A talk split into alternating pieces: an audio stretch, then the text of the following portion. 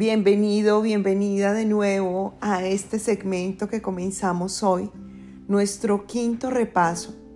Un repaso que nos invita a conectarnos con el entendimiento y que nos asegura que estamos cada vez listos para poner de nosotros todo lo necesario en la dedicación y en el tiempo que nos acelera hacia esa verdadera conexión de la transformación de nuestra mente, de la corrección de nuestros pensamientos para cada día más hacer parte de la certeza de la verdad. Durante todas estas lecciones hemos tenido un compañero, Jesús, quien ya recorrió el camino, quien como tú o como yo visitó la duda, conoció de alguna forma el temor, sintió el afán por la salvación, pero que trascendió todos estos quebrantos. Una vez recordó que no eran más que ilusiones. Hoy Jesús te invita a que contribuyamos, a que contribuyamos a su resurrección, a verlo vivo, a sentirlo con nosotros, a ir más allá de esa idea en la que la mente quedó atrapada en las ilusiones de la muerte y a que abramos nuestro corazón hacia ese contacto directo con el Padre, que es la fuente de amor.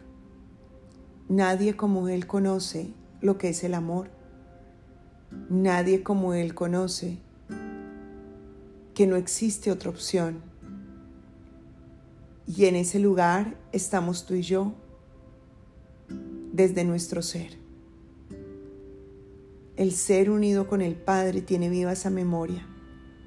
Y hoy Jesús te insiste una vez más en que es el único recuerdo realmente valioso que mereces tener en tu mente.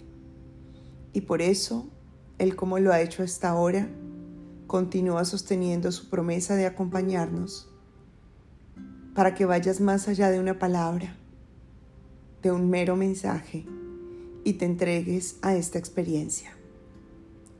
Durante este quinto repaso, iniciaremos y finalizaremos el día con una oración. Dios es solo amor y por ende es solo lo que yo soy. En este reconocimiento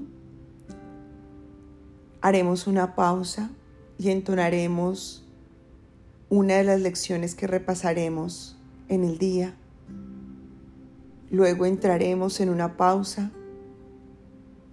de la misma forma, entonaremos de nuevo esta oración y dejaremos que venga esta conexión con Jesús para que Él mismo nos revele el valor de lo que está implicado en esta expresión que nos está ofreciendo. Haremos lo mismo en la noche con nuestra última oración y de esta forma concluiremos nuestros repasos.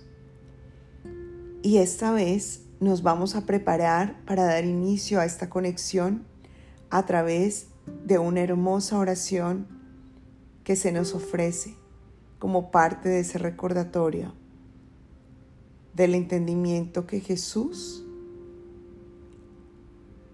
ha logrado despertar en sí y que hoy quiere hacerte partícipe